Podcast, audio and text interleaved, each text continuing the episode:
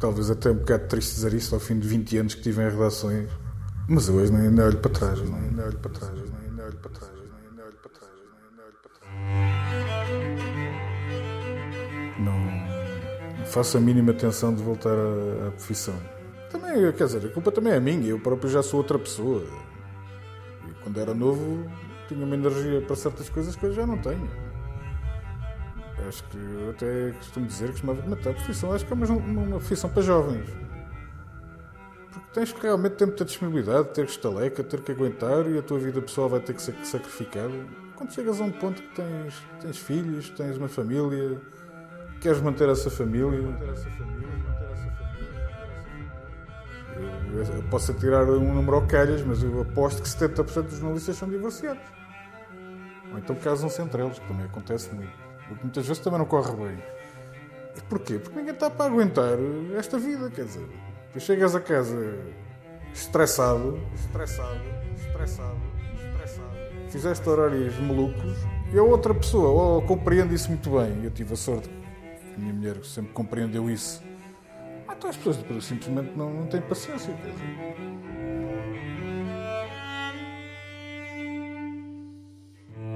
E depois achas sempre que a notícia que fizeste é um grande estrondo e depois falas com outra pessoa, ok, fizeste uma notícia, correr para ti, correr para ti. A nossa noção dentro da profissão do que é que é espetacular não é a mesma noção que, que as outras pessoas têm, não é? Até nisso, acaba por ser um bocado frustrante, eu consegui um título, consegui ser o primeiro a dar aquela notícia. E pá, pronto, tiveste os teus 30 segundos de fama, foi, foi giro, mas agora, agora vamos jantar, está bem? Já, já são 10 da noite, já, já podemos ir jantar, está bem?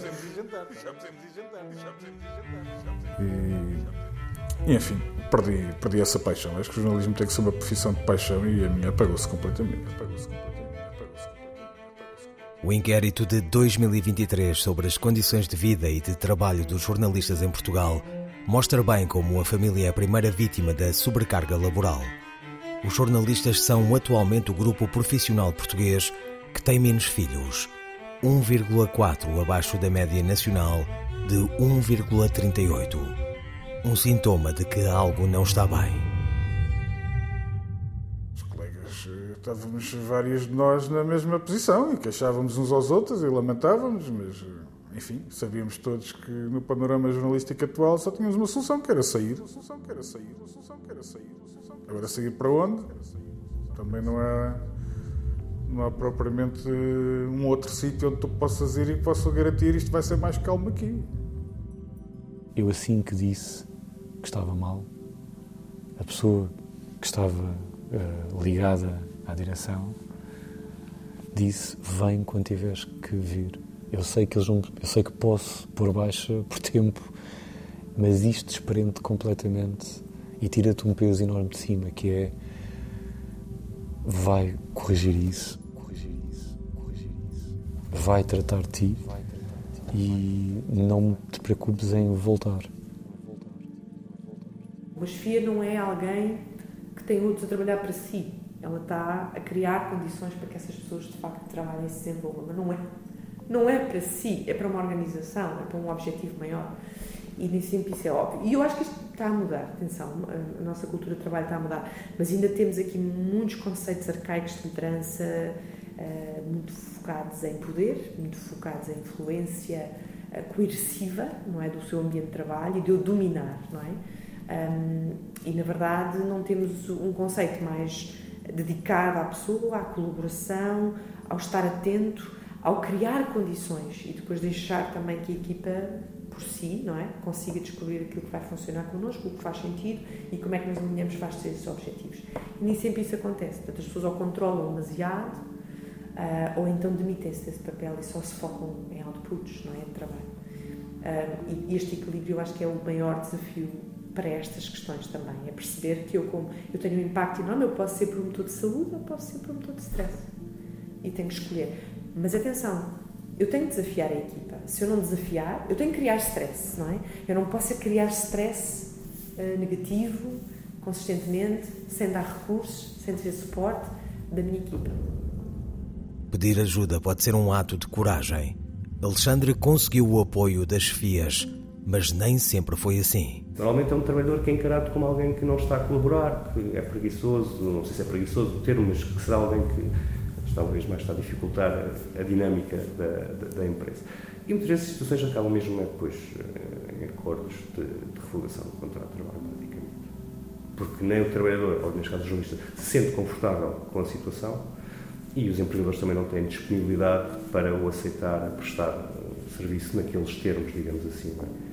Porque não é o normal, porque cria um, um regime de exceção, porque uh, gera uma dinâmica diferente. E é, e é, muito comum isto acontecer. Ou então darem funções, uh, não digo menores, mas funções que não implicam uma grande responsabilidade, o que depois também não é muito positivo porque dá, cria uma sensação de desvalorização profissional, que é igualmente mau. Ou seja, é um problema muito, muito complicado, mesmo, muito complicado. Não há mecanismo legal para, para tratar dele e também não sei se é possível que haja.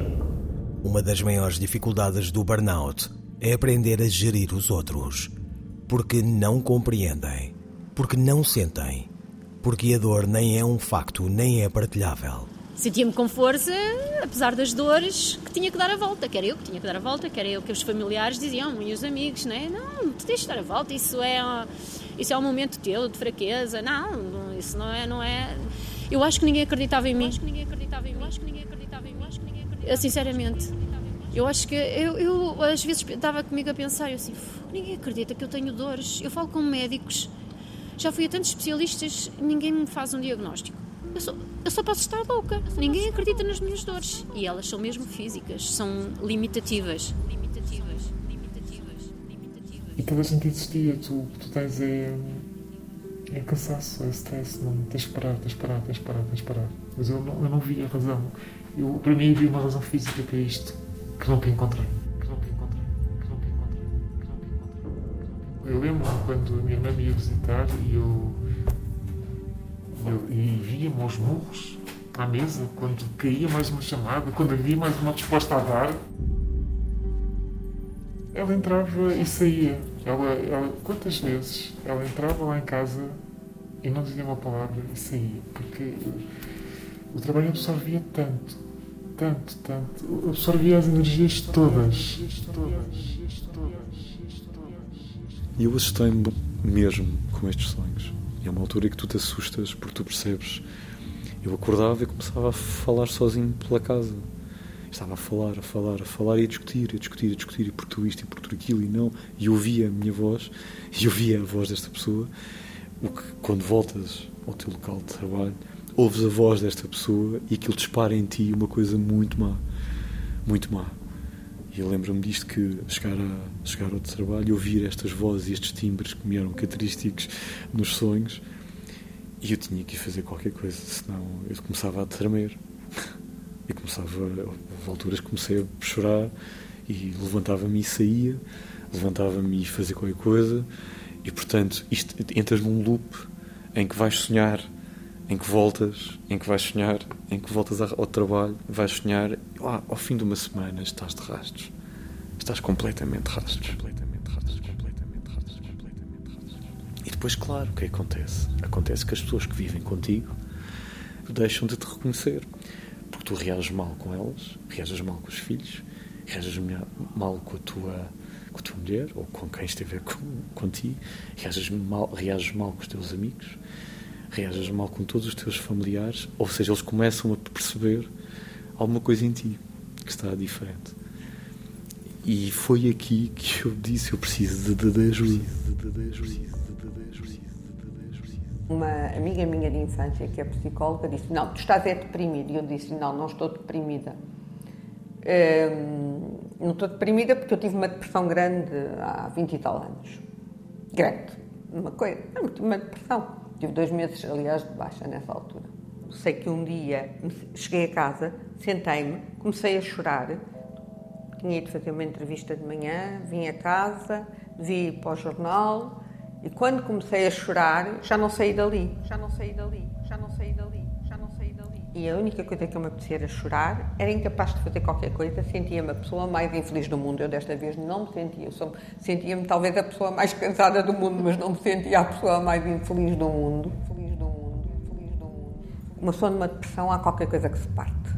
Aqui dentro. num burnout, numa estafa, numa surmenage, no que for, há uma incapacidade de, de, dar resposta àquilo que nos é solicitado. Eu não tive a sensação de me estar a fragmentar.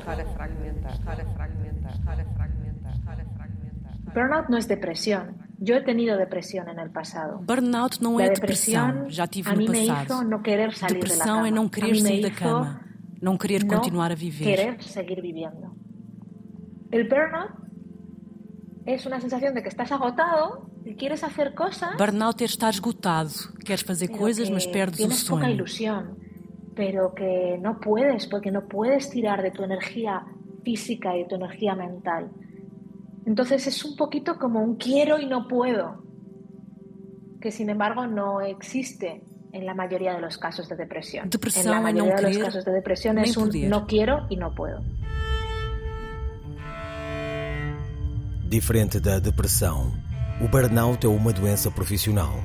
Nasce da precariedade, dos baixos salários, da sobrecarga de trabalho e da fadiga causada pelo excesso tecnológico mas tem solução. No próximo episódio, falamos do regresso. Onde eu achei, senti que comecei francamente a recuperar, foi no final de agosto, princípio de setembro, fui de férias. Pronto, estive num sítio que estava bastante mais sossegado do que costuma estar, na praia, o mar faz-me bem, partei-me de caminhar e comecei a ter a sensação era como se fosse uma criança a começar a andar e estava a ganhar firmeza no pisar. E à medida que eu ia ganhando firmeza no pisar, ia-me sentir mais descansada e mais confiante, sobretudo. E quando vim, estava outra pessoa. Já estava muito mais parecida comigo, mais parecida comigo, mais parecida comigo, mais parecida comigo. Nesta série de seis episódios, falamos de burnout nas redações. Queimei. Vamos falar de burnout. Com Isabel Neri, Ilana Oliveira, João Miguel Rodrigues, Miguel Midões e Miguel Vanderkellen, com música de barra interpretada por Ana Serrão, uma parceria do Sindicato dos Jornalistas com a Federação Europeia dos Jornalistas.